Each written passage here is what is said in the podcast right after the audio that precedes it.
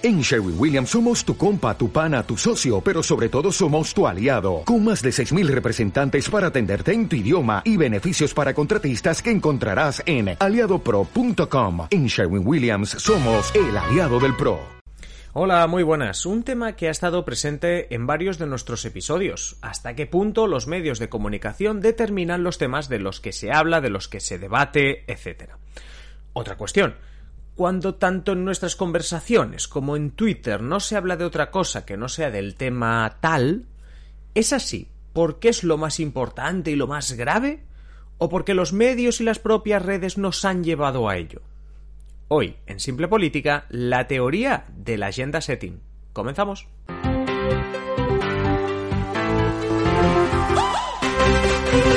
Hola Adrián Caballero y esto es Simple Política, el podcast que trata de simplificar y traducir todos esos conceptos, estrategias y temas que están presentes cada día en los medios y que nos gustaría entender mejor. Vamos a explicar para entender mejor la teoría de la agenda setting que surgió en los años 70 y que trata de advertirnos del poder de los medios de comunicación. Pero eso sí, antes, otro tipo de advertencia. En Simple Política llevamos cuatro temporadas tratando de hacer sencillos conceptos de la política que parecen complicados y explicando el día a día de la política con nuestro espíritu divulgativo. Queremos agradecer que estés al otro lado escuchando nuestros episodios, pero también queremos que entiendas que Simple Política te necesita. Para seguir con nuestros podcasts, nuestros directos de Twitch, la página web y muchos más proyectos, necesitamos mecenas como tú. A cambio, te ofrecemos ventajas y contenido en exclusiva. Si quieres hacerte mecenas, visita patreon.com barra simplepolítica.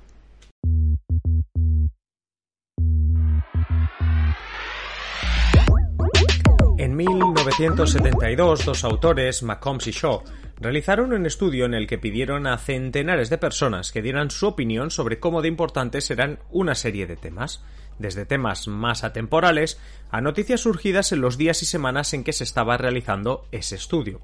La principal conclusión es que las personas daban tanta importancia a los temas como lo estuviesen haciendo los medios de comunicación. Es decir, la mayoría de la gente considera un tema como muy relevante si los medios de comunicación transmiten esa importancia. En palabras de los autores, la agenda del público, es decir, los temas a los que da importancia y de los que habla la gente, depende de la agenda de los medios, es decir, los temas que están en portada, los que salen en noticias en el informativo, etc.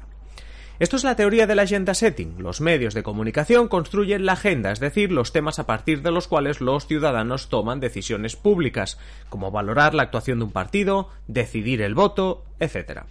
Simplemente también sirven para hacerse una idea de cuál es la situación en el mundo. Esos temas son los que encajarán, los que formarán parte del puzzle. Esto último es relevante porque no es lo mismo si cuando por la noche miras las noticias, sino paran de salir casos de robos, agresiones y todo tipo de, de, sucesos, perdón, que si cuando miras el informativo lo que predomina es la información política, cultural y deportes. Tu visión sobre si hay mucha delincuencia o no, por ejemplo, pues estará relacionada con qué informativo miras. En este mismo estudio, los autores McCombs y Shaw tienen una frase que es bastante relevante. Dicen, los medios de comunicación más media son capaces de transferir la relevancia de una noticia de su agenda, recordad, la agenda mediática, a la de la sociedad, la agenda pública. ¿Y por qué todo esto es relevante? Porque lo que nos están diciendo es que si un tema está muy presente en los medios, la gente hablará más de ese tema y si habla más de ese tema, pasan dos cosas. Primero, valoran la situación y a los políticos en base a ese tema. Segundo, no queda tiempo ni espacio en la web, en la portada, ni espacio en los periódicos en papel para hablar de otros temas. En principio, como los medios de comunicación son el cuarto poder, esto no debería ser relevante porque los medios solo tratarán de reflejar lo que se esté hablando en la calle o lo que, con criterio periodístico, consideren que es más relevante para el día a día de las personas. Y digamos que la mayoría de las veces es así. Pero esta teoría de la agenda setting no pasa desapercibida para los políticos. Y no solo para los políticos de los años 70 cuando surgió la teoría, porque es un buen momento para apuntar que esto no se ha perdido con las redes sociales. Primero, porque la mayoría de la población sigue informándose con medios de comunicación tradicionales, aunque sea con los perfiles en redes sociales, pero son medios de comunicación. En segundo lugar, Tampoco ha perdido mucho vuelo toda esta teoría, porque por mucho que nos vendiesen las redes sociales así, no todos tenemos la misma capacidad de influir y marcar esa agenda, la agenda de las redes, si queréis que le pongamos un nombre diferente. En definitiva, el agenda setting, aún con redes sociales, existe y es una conexión directa entre lo que sale en los medios y que se traslada a lo que domina en redes y lo que domina en el debate público. Si queréis que comentemos más en profundidad la relación entre medios, redes sociales, los temas públicos, etc., podéis dejarnos, ya sabéis, un comentario o escribirnos a simplepolitica.com barra contactar. Y en nuestro viernes de comunidad, por ejemplo, este que viene ahora, lo podemos hablar. Pero sigamos, porque nos queda por explicar la relación entre este agenda setting, que yo creo que más o menos ya entendemos, y la política. Antes os decía que los temas de los que se hablan los medios condicionarán a los ciudadanos que opinarán sobre esos temas y tomarán decisiones y harán valoraciones sobre esos temas. Es decir, si no para de hablarse en televisión de casos de robos y delincuencia en tu ciudad, empezarás a pensar sobre ese tema e incluso a pensar que si sale tanto en los medios es porque tu alcalde o tu alcaldesa pues no están haciendo las cosas bien. Está claro que si ya no eras muy amigo de tu alcalde o alcaldesa, lo que salga en la tele pues te refuerza tu opinión y dices, vale, pues me está dando la razón esta realidad. Pero si eres votante de ese alcalde o de esa alcaldesa, bueno, será un toque de atención, algo que si es aislado no pasa nada, pero que si empezamos a sumar varios aspectos negativos, quizás todos surgidos de la tele y no de tu experiencia, puede que incluso acabes retirándole tu voto en las próximas elecciones.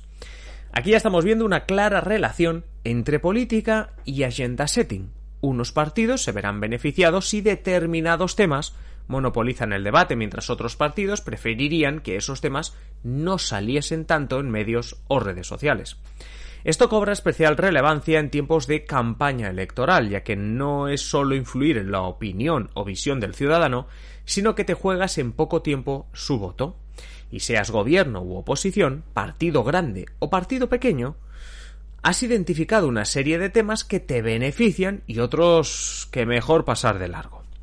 Vale, pero si somos un partido político y los temas que serán relevantes los acaban decidiendo los medios de comunicación, ¿cómo conseguiremos que se hable de lo que nos interesa? Aunque esto podríamos hablar horas y horas, vamos a resumir las herramientas del partido político o líder en dos.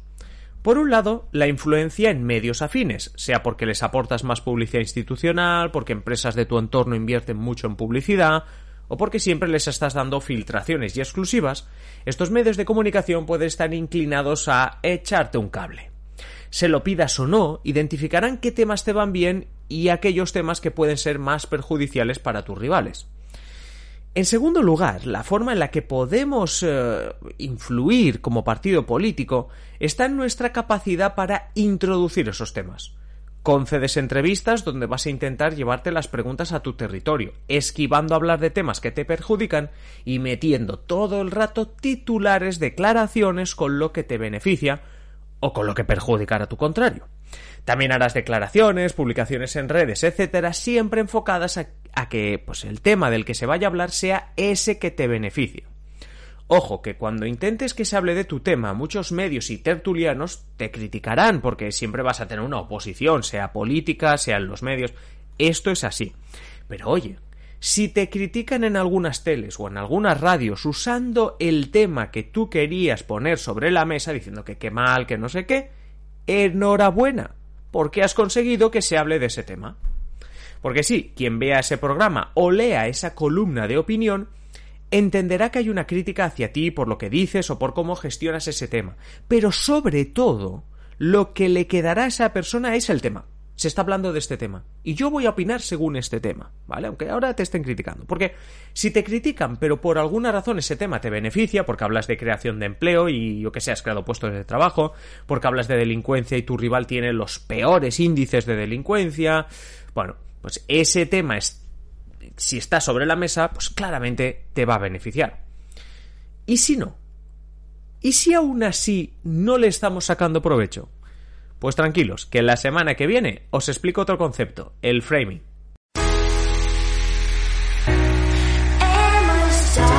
Hasta aquí el episodio de hoy. No te olvides decir lo que piensas sobre este tema o cualquier otro en simplepolitica.com barra contactar o en cualquier caja de comentarios si nos escuchas en ebooks, YouTube, etc. Ya sabes que cada 15 días, como este mismo viernes, tenemos viernes de la comunidad y hablaremos de todos esos temas que nos hacéis llegar. Muchísimas gracias por estar al otro lado, por seguirnos en cualquiera de las plataformas, en redes sociales y por vuestras valoraciones de 5 estrellas en Apple Podcast y Spotify. Y no olvides que Simple Política no sería posible sin los mecenas. Si tú, como ellos, quieres disfrutar de interesantes ventajas al tiempo que nos ayudas a seguir con este proyecto, visita patreon.com barra Simple Política. Nada más por mi parte, nos escuchamos mañana en un nuevo episodio o puedes consultar cualquiera de los más de 600 que llevamos ya publicados. Sin duda te espero en otro episodio, así que nada, hasta entonces un saludo.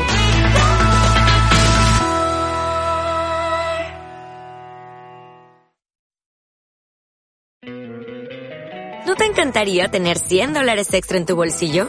Haz que un experto bilingüe de TurboTax declare tus impuestos para el 31 de marzo y obtén 100 dólares de vuelta al instante. Porque no importa cuáles hayan sido tus logros del año pasado, TurboTax hace que cuenten. Obtén 100 dólares de vuelta y tus impuestos con 100% de precisión. Solo con Intuit TurboTax.